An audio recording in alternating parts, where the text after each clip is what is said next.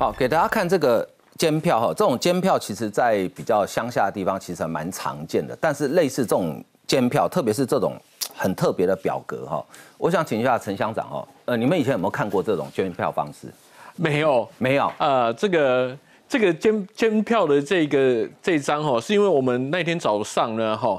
就在很多地方就发现这些奇奇怪怪的人，那上面就写说几点几分啊，穿什么颜色的衣服啊，他是高高矮胖瘦啦，嗯哼，哦，那我那天下午我也在民间乡在巡这个呃监票所哈，那那天下午我就在这个呃，我那天我跟裴慧刚好在一个浊水的这个呃浊水社区的监票所，那在现场呢就发现了三个三个这样子的摄像头哈，而这个是藏在这个花圃桂花里面哈。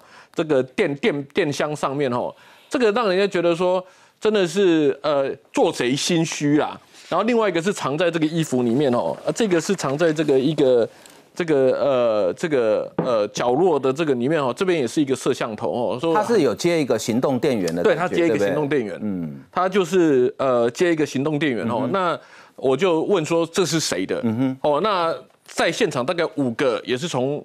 外地来的哈，那我们问他说啊，你哪里来的哈？早上他是说从北部来的，同一个人哦。下午的时候他就说他从南部来的哈，哦，所以我就觉得真的是莫名其妙的哈。那我我拿了这个以后，那我们也是跟他讲说啊，请你退出这个呃三十公尺外哈。那警察当时的作为呢，也是完全是听我们县选委会的一个指示哦，可是迟迟都没有给他们什么样的指示哦，那就是到最后。就都走光了哈，那我当初我拿了这个，我就去警察局报案哈，我就说这里面的哦，这里面的内容是什么？哦，那这里面的这些未来这些资料、这些影片会流到哪里去哈？啊，其实那时候我们是担心说，呃，比如说我们刚讲的哦，票箱呢，哦，他比如说有没有买票的行为？比如说他在这边哦，他花了多少钱？要有多少人？哦。会来投票哦，要把这些吹出来哈，像几点的时候会来多少人哦，啊不是人没有来的时候呢，要把这些东西报告回去哦。那我们也担心说这样子的东西，因为其实一听出来，第一个是外地人之外呢，第二个就是我们有去查有一些人的背背背景哦，发现说他们的硬化方式哦，很像那种。以前的韩粉哈，就是说，他说他跟警察讲说啊，你们是拿我们纳税人的钱啊，你怎么可以对我那么凶啊？哦，像这样子的一个，那当然就是我们的警察也是非常的友善呐，那就是也是好言相劝呐。那可是我希望说，以后的选举不要再有这样子的情形发现，因为。他们在这个胸口啊，哈挂这样子的侧录啊，在角落里面放这样的侧录哈，基本上我们呃在乡下的地方，我们一些老人家看到这样子会害怕，嗯，哦，所以我觉得这种有一种恐吓的这种这种感觉在。嗯，乡长，你那个表格再给我们大家看一下吧。他为什么要去勾投票的人的特征？比如说穿什么颜色衣服啦，高矮胖瘦啦，有没有戴帽子啊，有没有背包包？你你的研判，他要做这个表是要干什么用？我的研判就是。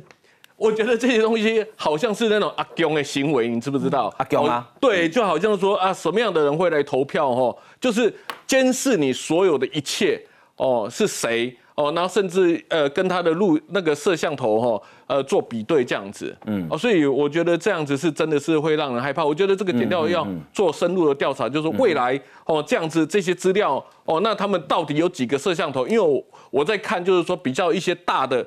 呃，比较一些比较大的票仓哦，比较票筒呢，他就会派三至五个人去，然后他们是呃在同一时间呢，要是呃有人发现的话，他们就打电话叫呃他们是有组织性的哈，叫呃另外一边的人过来支援这样。嗯嗯嗯对，嗯，好，所以是蛮我想补素贞素贞先补充一下，因为之前静怡委员在中二选的时候，我也有去监票，那行当时就是三五成群。大概一个一个票仓，我记得当时是九德国小跟乌日国小，大概三至三个人为一组，而他们有一个动作，就是只要他们被警察或我们的人发现，他们会马上传赖或打电话回报，说接下来我该怎么做。而这样子的人呢，在投票当天出现在南投，我我有注意到哦，依照我们的自工回报，除了南投市跟民间乡以外。几乎没有其他乡镇出现这个人。南投市民间乡是最大票仓，嗯，所以他们是非常有目的性的在在监票。而刚刚我们乡长拿出来的这个表格，这里有另外一个让人家更更加的必须要彻查国安跟警警察，然后绝对要彻查，原因是因为这个表格的上面的日期是一一二六哦。那是去年，没错，就是说去年在选地方选举的时候，这一群人就出现了，他们就在监票，而他们今天来到南投，为什么要记录这么？尤其是时间是最让人家惊讶的，因为他们必须要去比对密录器，而进而去知道。收受钱或者是收受好处的人有没有来投票？有两种做法，以前都是说我给你钱，你要去投。对。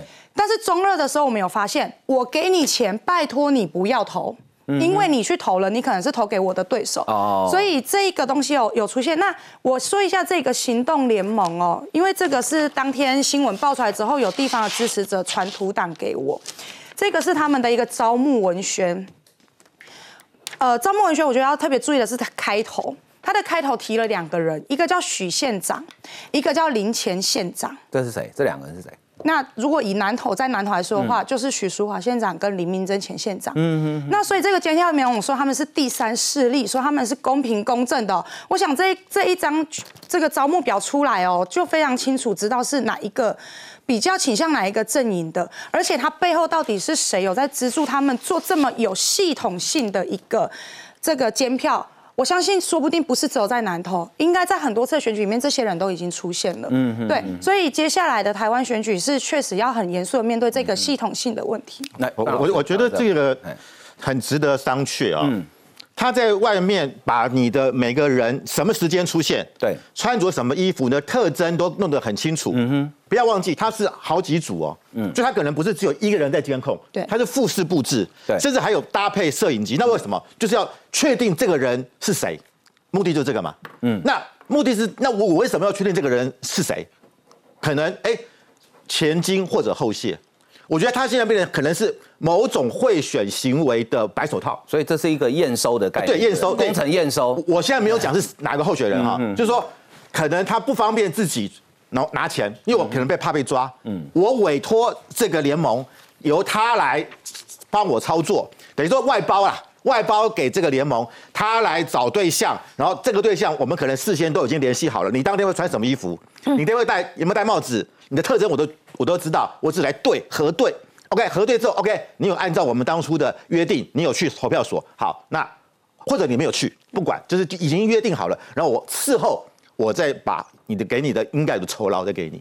那这种东西就变成是企业化的哦，嗯哼，组织化的哦，然后可以跟候选人保持某种距离，因为它有断点嘛，嗯，所以范老师你在讲这是一个外包的概念，对，外包概念，我 对，就是抓到候选人也没事嘛，对，有有有这个因为有断点，对，那你可以看到他找的，他上次出现在中热选区，这两个地南投过去哦，选风也是。相当有被人家质疑嘛，嗯嗯，就而且都是比较乡间的嘛，嗯，不是那么城镇。你看为什么台北市的补选他没有？因为城市化不，这不可能做到这点嘛。而且大家可能对于啊拿接受各种的酬劳，大家是拒绝的嘛。嗯，他就是针，特别是针对这个比较农村型、乡下型的，而且大家强调人人脉关系的，他可以着力。所以我认为哈，现在已经不能要警察去查了，调查局。应该要去调查这个组织到底在干什么，他是不是在做这种某种的经营模式？那这个经营模式如果又跟对岸合在一起，又是个国安问题。因为你可以看到他们的讲话很多，感觉好像不是台湾本，我们可能是。外外配是陆配，是不是有这样的情况？因为那个用词跟我们台湾人用不太一样。那如果这样，就会让这个觉得这个问题更严重。台湾几十个政党哈，呃，大家观众朋友，你回想一下，台湾哪一个政党有集体坐票的记录？嗯，国民党。干他干他几人倒买哦，各位。这个监票其实早期就是因为国民党有这坐票的记录嘛，一些花莲黄信界的选举里头就是一个非常清楚的一个案例哈。所以监票后来在整个选委会系统当中呢，有纳入所谓的真正的监票人员，这监票员让政党让公职去进行推荐哈，所以呢，并没有所谓的体制外还有全民所谓的监票行动的一个必要性。可是这个全民监票行动联盟的这一个做法哈，高矮胖瘦啦，衣服穿着是裤子裙子啦，什么都给你记录下来。这种收证的行为呢，基本上是制造一种恐怖的一个氛围啊。这种恐怖的氛氛围让人家心生畏惧啊。这种心生畏惧呢，短期内可以达到什么做法？让你投票率降低嘛？投票率降低的话，对谁比较有利？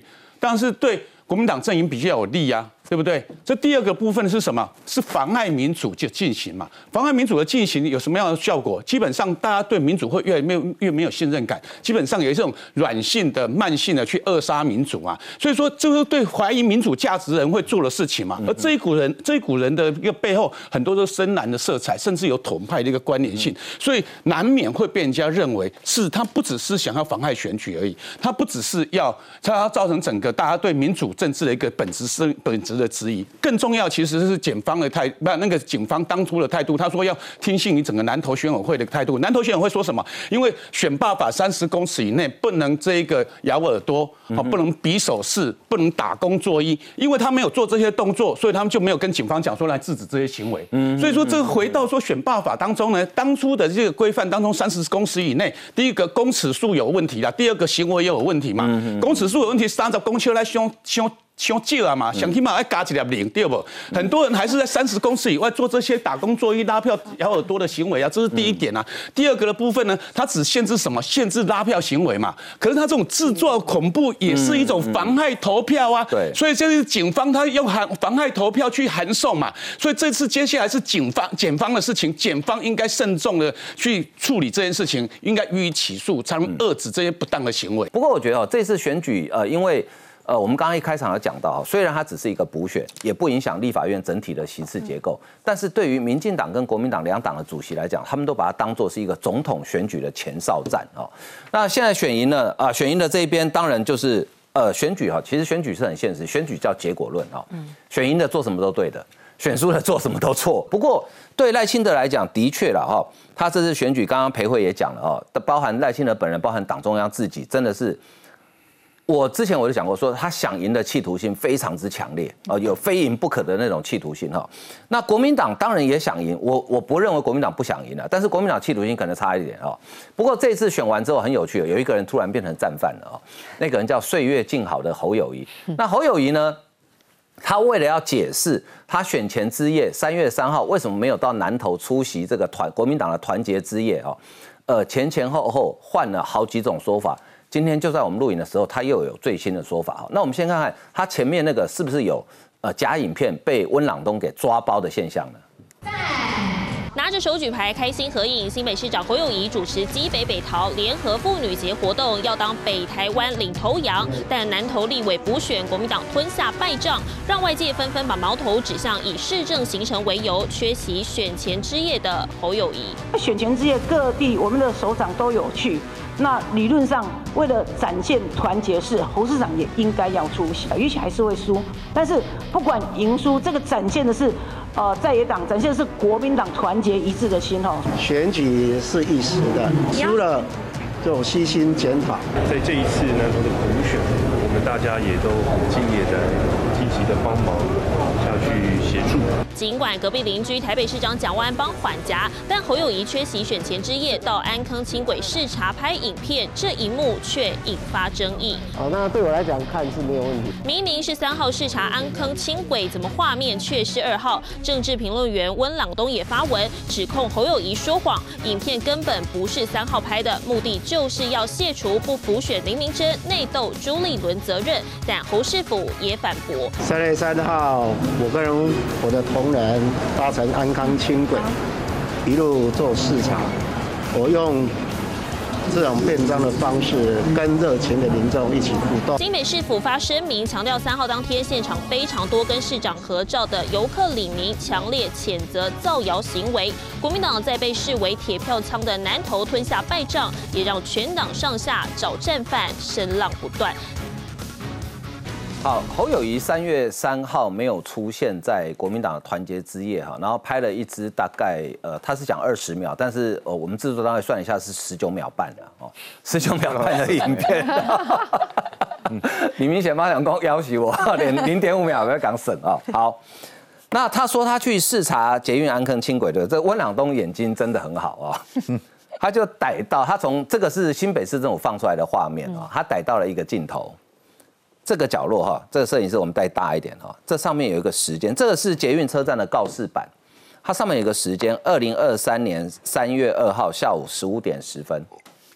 哎，明明是三月二号，怎么讲三月三号呢？好，被抓到之后呢，呃，当然啊，以侯友谊团队的个性，当然不会认，当然不会道歉嘛。他的这个副发言人叫罗婉婷，他出来讲哈，这个我想，呃，我们自己在电视台每天在电视台哦，那摄影机、呃电视机前面很多观众朋友了解电视作业程序，你听听看，知道有没有道理啊？他说，三月三号拍摄当天，安坑轻轨列车上面跟月台资讯显示系统这个手机拍起来闪烁反光严重，所以特写镜头才挑了前一天拍摄的资料画面。待过电视台的人都知道哦，我觉得待过电视台应该都会不爽哦，都应该知道什么叫反应画面，或是影片剪接者为了让画面符合图说而加入场刊时拍摄更清楚对白所指的范畴哈。他说有些人是竟然故意拿来造谣哈。电视台如果用资料画面都要加注资料画面，要不然 NCC 会罚钱。好，侯友谊今天最新的说法更有趣了，他说他的意思说，其实我三月三号真的有去。但是我是变装，侯友谊，新北市谁不认识你啊？你变装，慧珍，你相信吗？变装，我我觉得，我跟你讲，我今天早上听早报在读报的时候，他的解释的说法好像是说，其实他两天都有去，对对对，对不对？他一开始说两天都有去，然后呢，因为怎么拍摄画面，所以才用三月三号不用，呃，才用三月二号的，不用三月三号的。可是现在又把它变成是说我是变装去，哎，你去跟人家视察，你去跟人家同欢，你变装干嘛？对，他是 cosplay 吗？这很奇怪。我跟你讲哦，这其实是很大一点哦。为什么呢？因为如果在政务上的话，就是如果假设啊，我们知道，因为侯友谊他本身是神探嘛，哈，说他是神探。如果这一个凶杀案或是一个犯罪行为的话，通常这个东西就叫做呃证证据哦，所谓的不在场证明哦。那人家就说，哎，你可能有嫌疑啊。他说，没有没有没有，我那天不在场，但是我有不在场证明，就弄出来一个不在场证明，发现。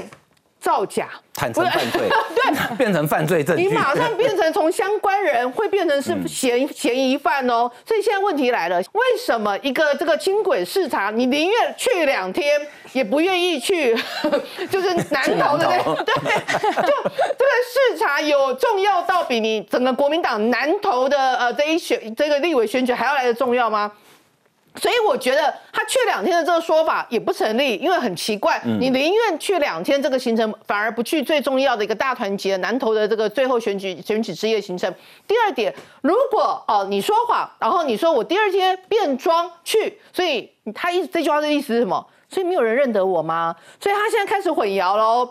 本来是说，哎，我跟大家同乐，他现在变成我变装，所以呢，那天可能没有认得我，所以呢，就算你有可能没有在场的人证可以证明我三月三号去，但是我提出来的物证却证明我三月二号去，所以他就会变成是你人证跟物证有点都不拢哦，你在为自己开脱哦。最后一点，其实我个人认为是最重要的。侯友谊，你不管怎么讲，显然呐，你就是不想去，不然你不会。第一个是 呃，你连续宁愿去两次安坑的行程，也不愿意去南投的行程。第二个是你不断的要想出第一个谎话、第二个谎话、第三个谎话来圆你为什么不去的这个谎话。所以换句话说，我觉得在你心里哦，你侯友谊是完全不想去南投这个所谓大团结行程。那为什么他不想去？最重要原因是，我认为。他已经有秀出林明珍败选的一个氛围存在，哦，最怕责任推选，对，最怕责任推选出来。可是他忘了一件事情，当大家都在现场，责任是二十二呃二十，就是大家分摊，你一个人不在现场，责任变成全部由你来担。我觉得口友谊啊，应该说我去当什么神秘顾客啦，假装乘客，秘密客，米其林平等平对对对，我要米其林评评几星啊，来看我们这个捷运站啊，服务有没有到位，厕所有没有干净。啊，乘务人员有没有尽责？你就这样讲。如果是这样的话，那侯友谊，我们跟你鼓掌啊。问题是可能没有，没有的话，就你要说谎，要用更多的谎言来圆。今天已经有那个这个朱立伦身边的人爆料说，朱立伦多次请侯友谊南下，在选前之宴站台。嗯，我问你，这个东西，朱立伦。已经在释放风向喽。侯友谊，你要什么？你有没有接到朱立伦的电话？嗯，你有没有接到朱立伦身边秘书的电话？或者你身边的人有没有这样的电话？我不知道讲啊。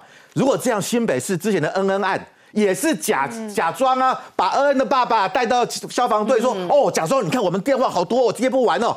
全部都在演戏，对现在还在演。那我觉得真的大家会对侯市长你的人格，你到底有没有诚信，还是你一直在用谎言在欺骗市民？嗯，我觉得国民党现在很有趣哈，呃，挺侯的人、挺猪的，我想党内都有嘛哈。那所以现在呢，就是呃比较支持朱立伦说侯友谊你的岁月静好要负责任，嗯然后比较支持侯友谊说，哎朱立伦提名是你搞的，你要负完全的责任。这个等一下我们来讨论。不过我先请教郭委员哦，因为呃其实，在上礼拜六这个。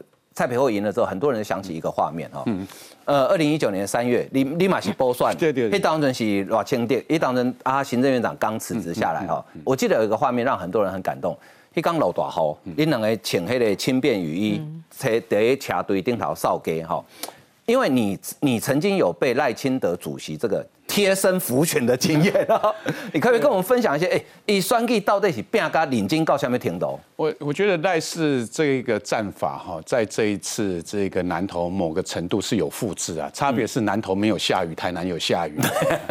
那差别是说我当初的挑战的对象是谢龙介，而这一次是林敏珍。嗯，那谢龙介那一次的时候，其实他是小韩国语啦，那是韩流之后呢，在二零一八之后他更强的时候的二零一九的补选，他是。整个夹了韩流的一个气势，来到这一个所谓的深绿的第二选区。那时候，民进党其实某个程度哈，其实是被压着打。嗯赖清德那时候，老实说啊。那时候他还不是党主席，他是卸任之后的行政院长。对，某个程度他是单枪匹马为我辅选的。嗯可是很奇怪，那时候辅选他每次来就会下雨，我也觉得很奇怪。真的真的，我真的没骗你。到到说那一段时间，那 我是与神同行啊，与神同行。不过那时候他跟我讲说，后来他慢慢有一些党内的朋友都也的也来支持我嘛。嗯。那时候他就讲说呢，各本只要哈无人带你背，你就摆我行定。好，他就是画一个空白支票，随便我排怎么排他的行程。结果呢，我排他，我在排行程的时候，到到我选完之后，哈，到还有一些里长工，哎。你选举进行一刚吼，迄偌清滴来阮兜坐呢。嗯。啊，选举进行一刚吼，偌清滴敲电话给我呢。迄一寡里长啦，地方的头人，拢讲有接到偌清滴，就是说他没有在陪我的时候，他还是在浮选。所以赖清德某个程度啊，他在浮选哈，他不是卖命浮卖卖力浮选，是卖命浮选。他这一次腰受伤哈，老何，我前几他在浮选的时间腰受伤，我们啊罗伊苏利后我讲啊不要紧啊，我我复健科医生哎出去，我这我怎样处理？我怎样他处理？他在浮选我的时候，那时候脚也拉伤啊，嗯，那是脚也拉伤，他不是每一次都负伤啊，所以赖清德他有他赖氏的风格，还有一个，你知道我们以前站路口的时候，各位在站路口是怎么站？都挥手，对不对？对，都挥手。他不是，够不下去握手，那我就跑下去握手。哎，握手，不对，这样不对，要用小跑步握手，我就一直跑小跑小跑步握手。然后他讲多久我就跑多久，他有一次讲了三十分钟，我就在在那边跑了三十分钟，我真没骗你。你有没有很后悔？我就跑三十分钟，嘿，没有不会后悔啊，因为选完以后身体身材就变好了。所以那时候赖清德，你可以看到他意志哈非常非常的坚强。在这一次当中呢，他那些所谓的拜庙的那种诚恳的方式会感动人，这全然是他对细节上的一个掌握，而且。出自内心才能感动那些那些人。我觉得赖清德的一个战法哈，某个程度了哈，会改变所有的选举文化了。嗯嗯，来，医生。我补充一下，刚才讲到了劳力密集、资本密集、技术密集，赖清德才叫做劳力密集。我们民间乡长对不对？还刚刚我有听，他还接到赖清德的电话哦。侯友谊是接到党主席的电话，他还不去呢。嗯，哎，党主席就多呢，叫你管其丢去，你就要去呢。恭喜在，因为你是党员嘛，你本来就要接受党的指挥啊。党主席电话民调的一成不变啊。你你说什么去哪里？台湾很小。你要去随时都可以去，你不要跟我讲说你啊，我去过一次了，我都不去，那叫劳什么密集？那叫不叫劳力密集啊？那叫技术密集。什么叫技术密集？都做那种梗图啦，哦，那个说谎啦，啊，弄脸书说我现在岁月静好啦，啊，我在在直播有听你那个，那叫技术密集，都通过媒体说话喊话而已啊，它不是劳力密集，劳力密呃劳力密集才会让人家感动。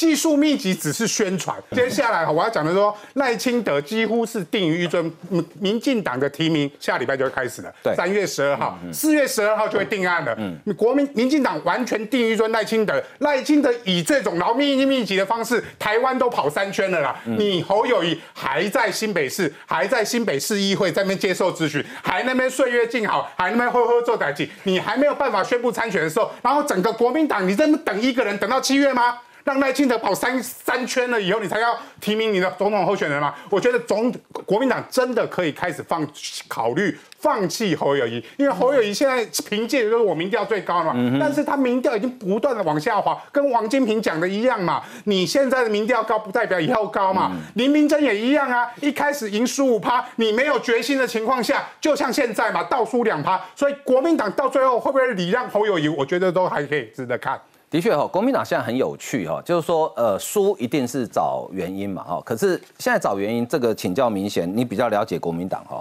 感觉壁垒分明哈。呃，国民党连胜止步，朱立伦苦吞败仗，党内要求负全责，这是一种看法。另外一种看法呢是这个哈，风传媒下来，一共，呃，侯友谊哈，岁月静好也受伤，所以明显啊，到底金马喜战犯要找谁？多少打雷公，包括垃圾问题啦、财产申报啦、身世问题，其实那个选举黑用战术面而已啦。嗯哼，最大的是战略面，列的特伦公，包括最后党中央没有团结，有没有下去普选？特别说大家为什么那么期待侯友谊？我看原来唔拿。五则的媒体讲侯友谊跟林明珍是用软性切割了哈，当然也媒体有评论，可是这个事情为什么侯友谊要急着出来解释？包括很多蓝军的支持者都跑到侯友谊的脸书去去，就说对他有所质疑啦，还有所指教啦。当然就说这样，如果啦，哇哇公仔啦，说侯友谊宣布说我不选二零二四，专心市政有何错？我觉得你们大家的评论，哎，你们讲。啊，侯因为一是侯友谊是国民党啊，那个妈，我觉得那就完全两套标准了。那问题是，不论是绿营把他当做是可能的对手，蓝军基层也期待说他会选二零二四嘛。啊，所以二零二四你得你得要出来跟击打嘛。你不管国民党提名是谁，就要说你哎你要出来跟，你胜负就跟你有责任呐。对啊，所以补选上，不管侯友谊是，就说你要以补选或要以市政优先，这这就抉择嘛。嗯，哎刚。你们好了，你们说他他什么日期不一样，影片又有造假或怎么样？爱德说该谁黑污嘛？可是说，我认为补选跟市政专心，这是两个抉择性的问题哦。就是说，他到此时此刻心里面还没有决定要参选，就说至少他还没有宣布嘛。我觉得是一个动作面哦。比如说，没有明显还没有宣布跟还没有决定是两件不一样的事情哦。嗯，就说他的动作面实质面没有出来嘛。如果假设他要宣布。就说好，没有正式宣宣布之前，哦，哇，三月宣布，哦，我要去访美了，我四月要去日本了，行程排出来了，像科比这样嘛，嗯，他行程访美的行程排出来了，然后南投普选，我几礼拜几礼拜去两遍啊，哥危急的时候，我再下去三次，看得出来说他的重要性比党主席还要重要的时候，他慢慢会凝聚于说，民进党为什么？就说败选完之后，赖清德出来选党主席，那么迅速的定于一尊，民党定于一尊呢？我觉得这是一个战略性的，就战略性的一一个问题。我觉得明显讲的不对啦。嗯，因为今天如果说好侯友谊我还没有决定，那你就跟其他的县市首长一样嘛，就去嘛，去啊，对不对？蒋万安也去啦，对不对？你说张三正也去啦，卢秀也去，你这个时候你不去才怪。对啊，你这个叫此地无银三百两嘛。我同意，我所以为什么？蓝军的基层，包括很多支者会去侯友谊的脸书去留言。可是此刻此时，我觉得对我们来讲，也不是找战犯呐。所以朱立伦如何帮侯友谊？第一个，我们的母鸡怎么去确立初选办法，还要到三月底四月才要公布凶巴他啦。所以基层的焦虑会更焦虑。所以我觉得选举败选有很多的原因，那有包括有包括的那个就说战术跟战略面的问题。我们现在没办法定一尊，导致会有猜忌，这是目前蓝军面临最大的一个问题跟挑战啊。陈 乡长要补充？OK，呃，我觉得这次选举的氛围哈，呃，尤其是在选前之夜的时候哈。你可以看到国民党的这种这种造势呢，都是打电话拜托你来的那一种感觉哈。那你也觉得说他们应付了事啦？那尤其是我长期呃对这个侯市长的感觉是这样子啦，我觉得他有预卜先知的能力啦。哦，那他的 slogan 是猴猴做事啊，我是觉得他是猴财雷呀，因为我觉得说他好不好，他说哎这个要保持啊适当的距离哈啊，所以你要看就是说呃我们民进党在造势的时候呢，你看到后面的这个我这个场子里面哈，这都来自。各路八方的这些呃民意代表哈，政治明星啊，可是他们是有时候连舞台都上不去哈。那国民党这边呢是啊，拜托哈，然后你看他们到啊去市场走个半个小时了，就代表说我有来过了哈。所以那种选举的氛围是完全不一样的哈。好，所以哈这个很有趣哈，这个是周轩哈，呃周轩当然不是他本名了哈，但是他是立法院总召柯建明柯总召的助理哈，所以他每天都在立法院。他写他的脸书写很有趣啊。他说他最近这几天啊，选完之后这几天在国民党，因为难免会碰到在立法院难免碰到一些国民党委员嘛，哈，国民党籍的立委开始在讨论说布局不能太慢。国民党如果确定二零二四由侯友谊出战，现在就要开始讨论新北市长人选，请注意哦，不是讨论总统人选，是新北市长人选哦。所以郭委员，你弟弟欢迎刚我听到。集中响应，这个真的是哈，有高瞻远瞩的人才会有去这样的 前瞻布局啊哈。那某个程度，那我就开始怀疑挺侯的一个力道哈，背后的用意是什么？嗯，就如同刚刚明显讲的，侯友谊根本好像也还没有决定说到底要不要选的情况底下，已经有人开始在推所谓的新北市长的这个人选是谁哈？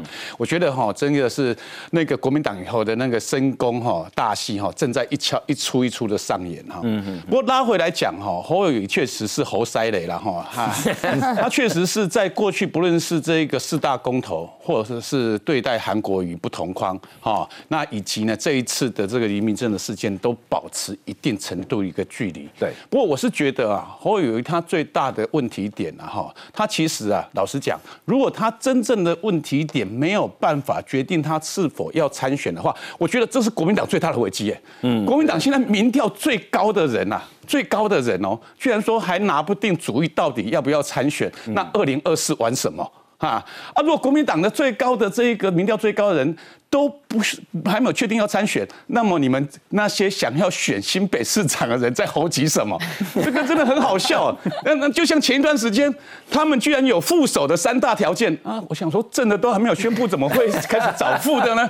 所以国民党现在在玩的东西都是本末倒置。嗯那为什么本末倒置？老实讲，真正的原因都是这些头人东西爱嫁给谁姨嘛。蒋不党，你去跟你去台北市问，新北市问，你觉得侯友谊会不会选？想要选那个总统？我跟你讲，百分之百，十个一定超过六个以上。哎，我可以这样肯定，你随便做个田野调查。嗯哦，如果这样的情况底下，侯友谊在这种高支高支持度，然后呢，大家都认为他应该要出来选代表蓝营出来选总统的情况底下，而且林明珍这一场选举哦，就如同四年前我那一场选举是一样，他会跟总统大选挂钩，一起产生影响的情况底下，他居然还置身事外。嗯，这。让人家难难以理解啊，而且蓝营的人的支持者更难以理解，为什么？绿营的未来的总统候选人，你看赖清德去了八天，排了三十五个行程，去了八天排了三十五个行程，结果你侯友谊二八年假去一次，然后录影录一次，你这样就尊耍，哎，这样子蓝营的支持者当然会怪罪你啊！你如果能够多去几次，搞不好林明真那一九二五哈就不会输那么多，搞不好还会多赢个几票过来也不一定呐。嗯，所以这他当然会被怪罪啊！所以现在不是抓战犯呐，现在怀璧其罪。干嘛干嘛？你民调那么高嘛？嗯，所以一定是在秋后算账嘛。民调高也有问题。跟怀璧其罪啊！你怀你民调最高人居然没有下来复选，当然是要算你的账。这叫秋后算账。秋后算账嘛，杜阿赫，你输的时候在红秋后算账嘛，杜阿赫。然后结果你还在掰说你的行程到哪里？哎，做一个市长行程当然是公开。哎，三位车杀。礼拜五哎是上班日哎，嗯，上班日市长哪有私人假期？所有的行程一五一十都马上讲出来，就差上厕所的时间你不用讲出来而已了。我讲白一点了，所以你去安坑捷运这边视察。怎么可能不发挥出来？为什么视察？老实讲，为什么视察我都找不到原因。不要说视察两次了，连一次的理由我都找不出来，连一次我都很难以构成两理由了，还说连两天去，这根本是瞎掰跟胡扯嘛。所以说，我是觉得啦，这是技术秘籍，叫技术悲歌秘籍啦，嘿啦，更不想去黎明真那边的。讲白一点是这样子，这才是真他真正的心态，他想要跟黎明之间保持距离，软性切割啦。所以我看最后会不会有人被裁判吹技术犯规，好直接 驱逐出场啊？好，我们来看这日本学者小笠原新信哦，呃，大家应该还记得去年九合一前哦，他神预测哦，百分之百命中。他在选后他是这样看的，他说南投是国民党占优势的选区，林明珍二零一八年得票率高达六十八点八趴，具有压倒性的优势。呃，小笠原新信认为这次的选民投票率四十六点三五，对于补选来讲很高。原本预期是三十五到四十趴，可见民进党支持者比国民党支持者危机感更强，更愿意投票。如果选民投票率如预期在三十五趴到四十趴之间，选战回归蓝绿基本盘，国民党就会获胜哦。所以他认为呢，总统选举开始还是五五坡。工作人员加紧赶工，挂上最新看板，二零二四全力支持赖清德。就在南投立委补选，民进党胜出终止三连败后，新北市议员张景豪马上跳出来力挺赖清德，看得出全党定于一尊的态势更加明确。成功预测九合一大选结果的日本学者小笠原新信分析，这次补选对赖清德来说是极为重要的胜利。民进党扫除败选后的城门气氛，而国民党则是敲响警钟，不要沉醉在大胜的气氛里。对于二零二四大选，他认为开局还是五五波局势，戒慎恐惧，好步步为营。我想小笠原教授说五五波，我想这个是一个新的起点。那我相信，好这个选举是对于执政的考验。那我们也是抱着这样的心情，双方都是战战兢兢，呃，不能犯任何的错误，因为毕竟在这么激烈的选案当中，呃，有任何错误就很可能影响最后的成败。蓝绿都不敢大意，毕竟民进党在逆风情况下竟然攻下蓝营铁票仓。资深媒体人黄伟汉就分析，这场补选之所以重要，是因为赖清德把一个连党内都不相信会赢的地方赢了，而蓝营把没想过会输的地方输了。绿营是已经整军待发，但是蓝白的一个部分里面都还有待整合的一个部分。民进党在补选胜出后，全党定于一尊，反倒是国民党人选还没敲定。面对二零二四蓝绿，可都得谨慎面对。所以，慧珍，你你认为他这个分析有道理吗？我觉得他的分析有道理，而且我也认为，呃，因为大家会认为说，那如果循上一次的模式的话，是不是民进党这一次在呃二零二四的总统大选应该稳操胜算？我觉得大家真的不要这样低估。嗯哼。为什么？因为呃，第一次第一个是只有。韩国瑜这样的候选人才会激的所有的绿营中间还有浅蓝的人全部都急了，就那个是一个很重要关键点，因为韩粉的一个呃激烈化让中间选民都看不下去，所以当他愿意站出来。第二个是，其实蔡英文总统他有一个最大的一个呃，就是我觉得赖清德呃副总统没有办法去呃比较不容易得到票的一个关键点是在于。蔡蔡英文总统他凝括了中华民国派，嗯，而且他会让中间选民安心，他们不会觉得好像票投蔡英文等于票投台独。那当然，我们都知道，呃，赖副总统现在已经把这个变成和平嘛，这个相关的这一部分变成是比较重要的。但是呢，我觉得，呃，包括国中华民国派的跟浅蓝的，或者是中间偏蓝的人，能不能去接受赖副总统这样的一个论述，以及能不能？放心把票投给赖副总统是呃，就赖副总统，这是他未来二零二四年很重要的一个关键。但是在二零二四还有一个关问题是在于，现在看起来起码科批这个部分不会放弃。对，所以只要呃二零二四年的总统大选出现三组以上的人选的话，其实我都觉得呃，不管是蓝或绿都没有一个稳稳操胜算的把握。对，因为只要中他中间的第三组人选。把所谓的中间选票或浅蓝或年轻族群的选票给吸走的话，那说实在的，蓝或绿谁会当选，其实就是看基本盘。嗯所以我觉得这个小丽媛信信讲五五坡，我真的觉得，嗯，我蛮认同的。好，这个是呃，易善刚刚讲说侯友谊会变成下一个林明珍，哈，因为他现在民调也是高，哈。好，黄光琴讲这个就很有意思了，他说哈，后后做代级连党内都唬不下去了啊。光景怎么说？他说。林明珍注定败选是鸡生蛋，则侯友谊精心算计，反而把结果变成蛋生鸡。他塞那么多无谓的行程，是想要掩饰为何避战。说穿了，原因只有一个，就是想回避所谓国民党最强母鸡其实没有那么大的神力。他这个论点其实跟刚刚观众朋友，呃，我们来现场里面讲，就说侯友谊其实应该知道林明珍不会赢，所以他闪过去。好，如果林明珍赢也就算了，问题是侯友谊赌林明珍会输。两害相权取其一，没想到反倒激出反侯势力的反扑，新旧账跟他一次算。如果朱立伦当初提名民调最高林明珍是错的，那侯友谊怎么说呢？哎，这个我觉得有道理哦，哦是蛮有道理。好，那国民党可能什么时候会提名呢？呃，刚刚讲到哈，民进党是呃三月十二号开始领表登记嘛，那三月十七号登记截止嘛，所以如果说只有一个人去领表登记的话，基本上三月十七号就知道总统候选人是谁了，因为后面那个中执会资格审查那个。如果是赖清德不会资格没有资格不服的问题了哈，因为很你们的奏护状痛啊哈，所以民进党最快有可能三月中就提名哦，就确定哦，国民党要等到六月哦，那大家可以想想看哈，中间这三个月国民党的支持者会有多么的焦虑哈。好，我们先进一段广告休息一下。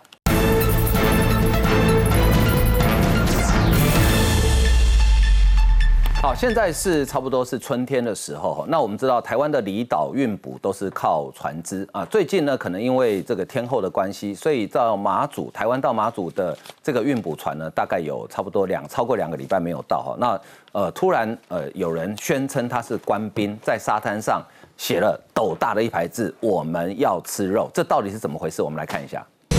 国军官兵接力，赶紧把物资运出。这些是五点二吨各类冷冻肉品。六号一早从松山机场起飞，要送到马祖举光乡，全是因为。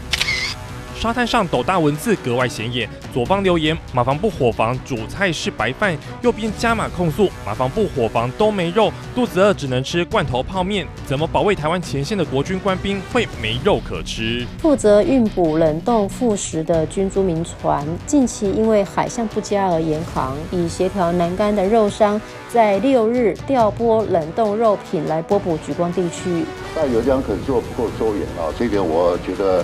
对官兵很抱歉，我保证啊，以后外岛官兵不会再有这种状况。马祖举光乡被称为离岛中的离岛，因为运补船停运长达二十一天，国军两天没肉可吃。国防部急送冷冻肉品，加上从南竿调度到举光，预计可供应全防区官兵十天伙食所需。但不止国军官兵，居民也面临缺物资窘境。有一艘船是，他现在不经营的，他是比较。吨位比较小的，现在变大艘的船，大艘船和我们这个处于离岛中的离岛，我们的物资量没有那么大。运补货船从基隆到举光一周一趟，但现在主要货船不再营运，而且举光物资量少，其他民营船不愿意再运，去年也曾二十天未开航。举光的乡亲现在只能从南竿叫货，一天会有三班客轮从南竿把货送到举光。居民只希望县府可以正视问题，解决长期以来举光乡民的窘境。好，这个新闻是怎么来的呢？是因为举光乡，因为要跑举光乡的货船哈，因为这个不，我们运补离岛基本上是由军方委托民间的货船来负责。二十一天没有运补，岛上阿兵哥在西举沙滩上写马房部伙房没有肉，阿兵哥肚子饿了，只能吃泡面跟罐头。好，那李问啊，民进党这个马祖连江县党部的主委李问，他也讲。他说：“其实不只是这个营区里面，他说他收到举光乡的乡亲的陈情，举光的货船二十一天没开，举光商店跟民生物资大受影响，观光季快来了，恐怕连旅客的桌菜都无法完成，导致许多举光的居民非常担心与焦虑。好，好，这个问题当然要解决。好，因为呃，在呃举光也是我们的同胞嘛，但是呢，很有趣的就是说哈，呃，这是。”拍到沙滩上写的字，他自称是阿兵哥的，但是谁写的出来，我们真不知道。好，不要罐头。好，马房部火房主菜是白饭，马房部火房都没肉，肚子饿只能吃罐头泡面。马房部火房主菜是白饭。呃，这个我们当过兵，特别守过海防的人都知道，尤其是马祖西举这个地方，哈。怎么可能在沙滩上写这么大的字，然后没有被发现？董老师你怎么看？好，哎，我先讲这个字本身哦，我觉得它很有趣哦。嗯，第一个我们可以确定哦，就是那些阿兵哥在前线阿兵哥，第一个有白米饭，嗯哼，对。第二个有泡面，嗯哼。第三个有罐头，对。而且我相信军方的罐头哈，一定有肉，对。而且甚至是鱼、牛、猪都有，嗯啊，一定有战斗口粮，对。所以呢，好，我我我觉得我们先弄清楚第一件事情，不是没饭吃嘛，嗯哼，不是断粮嘛，嗯，不是没粮草嘛，是那些粮草不合阿兵哥的口味嘛，所以他们要吃新鲜的肉嘛，哈，这一点先确认。嗯哼，你你你你确认这一点以后哈，我觉得其实我觉得国防部的反应是错的。嗯嗯嗯，国防部一看到这个事，马上就说，哦，就说他马上空军运补，那就证明说之前那些阿兵哥没肉吃啊，不是说好。你你无法去做，而是你不做。对，所以现在一看到了，你马上做。嗯哼，哎哎，国国防部自己落入陷阱，我觉得这很奇怪，就国防部的反应怎么会那么奇怪？嗯，好，回来。那些阿兵哥要肉吃，我觉得没有错。对啊，嗯那你你可以讲清楚，就是说呢，好，第一个好，外界现在在抹黑的哈，在打击我们这些好这个这个前线的阿兵哥的战斗士气的，是说断粮，嗯，对不对？是说啊，这个没饭吃，不是嘛？那些东西一堆啊。啊，只不过呢，哈，这个新鲜的肉品可能哈，什么原因？现在都起雾嘛。我们知道三四月都是大雾了。好，所以说是什么原因？所以说他们哈有算过，不会缺粮啊。但是那边这个现有的粮食、现有的这些种类先支应一下。嗯哼。啊，那要吃肉的话呢，哈，他们会再想办法。我觉得是这个样子。那我觉得更糟糕的哈，是在制造仇恨。我我看到还还有些莱茵的人用用用用粗话在骂人，嗯哼这是制造仇恨，嗯哼制造这种军政矛盾的哈，而而且更恶劣的哈，直接打击什么抗中保台，这跟抗中保台什么关系？嗯哼，沙滩上的字是怎么来的哈？这个哈由这个当地的这个官兵哈啊，这个马防部他是要去查了。对，那你现在出这个纰漏哈，我觉得国防部你自己就要去检讨那个马防部。该惩处的人就要惩处。如果说按照规定是怎样啊，然后呢，你你真的没有是不可抗力的原因的话，该处分就要处分嘛，对不对？但是我我我认为不要小题大做，也不要故意抹黑了。嗯，我我觉得这件事情哈，其实从一个角度来看，就是说呃，前线官兵如果缺呃新鲜的肉，应该这样，新鲜的肉了哈，他不会突然就缺了。他一定是因为你厨房一定伙房一定会有库存嘛，那每天会跟长官报告，会跟指挥官报告说，哎，报告指挥官，我们的肉还剩几天，如果船再不来，可能会没有新鲜的肉哈。那这个马航部的指挥官，或者说这个西举的部队部队长，他是怎么去处理的？这国防部要查清楚。第二件事情就是说，这个现象有没有按照回报的机制回报到国防部，或回报到陆军司令部？这个国防部要查清楚。可是我觉得一个更可怕的事情，知道？你知道西举是前线中的前线哦，有人可以在沙滩上写这么大字，还可以拍照上传。如果是今天是放炸弹呢，那怎么办？所以这个字到底是谁写的？说实在，我是觉得国防部应该要查清楚，是不是真的阿兵哥写的，还是说其实根本不是阿兵哥写的？为什么我们会讲说这有可能是认知作战？因为最近太多事情哈。呃，实在过于巧合。我们来看这个全动法，好，全民防卫动员法。今天邱国正部长哈，第一时间他讲，因为现在在传说什么青年上战场嘛，说十六岁学生上战场嘛，对不对？邱国正讲他说没有啊。他说根本没有这回事啊！依法是国军入伍是十八岁以后的事情啊，你要等到入伍才有枪啊，怎么可能还没有入伍，还没有经过任何训练就要天天打就要去打靶呢？这些都是有严格的规定，更遑论作战哦。所以邱国正有讲，可是请问这个事情已经几天了？所以今天执政党的立委罗志正哈，他就批评国防部，他说你军方在回击十六岁上战场这件事情太过于软弱。那你在社群媒体没有贴文没有图卡，你说在国防部那个新闻稿哦，说实在连我都懒得看，连我们要在媒体工作每天要讨论议题，连我都懒得看，更何况是国防部哦，更何况是一般人啊。所以，呃，这个范老师，你你怎么看这个呃马马西举这个没有新鲜肉可以吃？为什么可以这这个事情呢？照理说是小事，可以写到沙滩上，然后变成一个。看起来有国民党立委马上配合在立法院开始把这个问题把它搞大，哎，这个感觉套路蛮熟悉的。对，我觉得这个马房部的陈文新中将他是指挥官，对，那他是去年就任，嗯，这个问题怎么会没有办法解决？你马房部也有政战主任，阿兵哥有这个问题，一定会从你刚刚说举光的驻地，一定会向马房部回报嘛，嗯，我们现在的参用餐情况，或或者说阿兵哥有什么抱怨？我想都应该会收集到相关的舆情。嗯哼，为什么要绕到从外面来做表达？嗯，难道是你里面内部的管理或里面的资讯不够畅通？嗯哼，你没有了解基层官兵的需求？那我觉得这是一个很荒谬的事情。嗯，其实这已经不是国防部单一事件哦。去年一一二六前，有关于义务役要不要恢复为一年？国防部的态度暧昧不明啊。嗯哼，是不是造也造成一二六县市长选举大败的原因嘛？到底要不要？你看蔡英文等到选完之后开了一个记者会，邀请啊全台湾所有媒体来，早上先找党及立委在台北宾馆，把你们有任何问题一次讲清楚。接下来的记者会是让大家问好、问满、问饱。结果呢，国民党的支持啊，疫情延长嘛，蔡英文就采取这个果断的一个作为啊，就能够让这样的一个质疑停止嘛。这第一件事情。好，第二件事情刚讲全动法，而在二二八年假，忽然这个新闻爆出来，联合报用整大版。奇怪了，国民国国防部没有发言人吗？不能够立即做这个相关的澄清吗？没有啊，一直搞到假期都结束，收假了，上班了才开始讲。还有日本的这个经济新闻说，台湾的军官退伍军官百分之九十都是共谍，这个事情我相信连国民党都不会承认，因为国民党如果承认，那不那那不是这这证明我们的国国国这个国民党跟国军国军是被被渗透的嘛？所以这个觉得这是是很荒谬，完全不符合事实。结果呢？国防部也不做反应。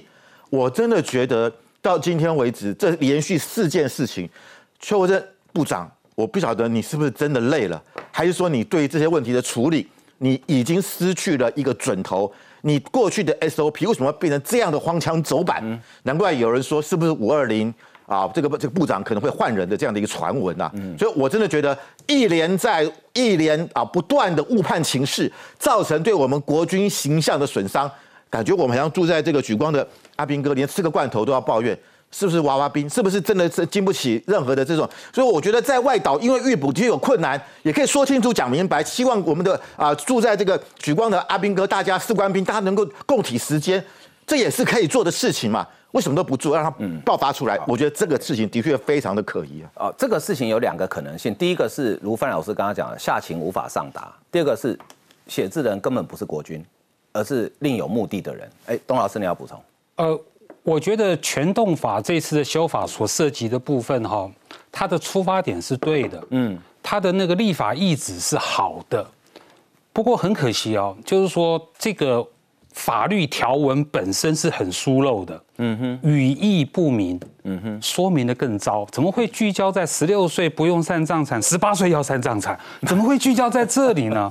所以说哈，我我我觉得国防部在这一点哈，他真的需要检讨。嗯，呃，我这样讲哈，就是说为什么这个修法是对的，而且非常重要。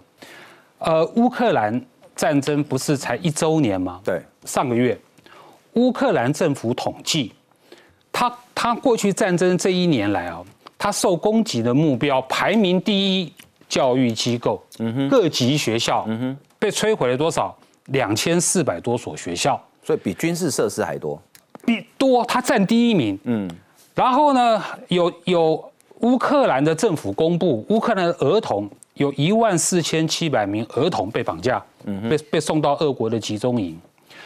什么意思？当战争爆发，炮弹打来的时候，炮弹是不长眼睛，他不会看啊，你未满十八岁，我炮弹就往旁边歪。啊，你这是学校，我炮弹就往旁边歪，不会的。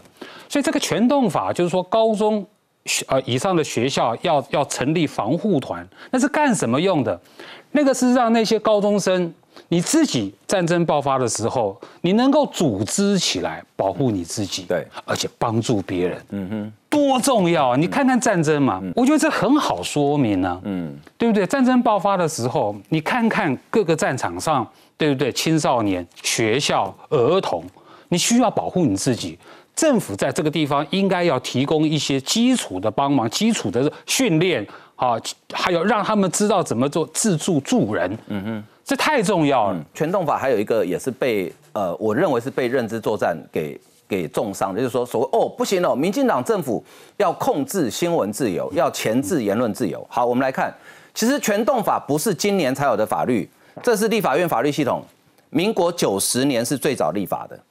民国九十年，今年是民国一百一十二年，所以是二。二十二年前的法律。郭委员，这一波接一波，针对我们国家安全军事的认知作战哦，真的不得不提提高警觉。我是觉得哈，那个全民动员法的前身哦，基本上就是一个动员体制啊哈。那任何一个国家面临可能的战争的情况底下，都需要一些动员体制，特别是当初啊老蒋来到台湾的时候，他有一些动员体制，其实是仿日本的方式来透过白军军团的时候来建立这个所谓动员体制，所以他只不过只是把它合法化、法制化，把全民动员法把它修法而已。二十一年前跟二十一年的版本差别在这个行政名行政组织的名称的不同。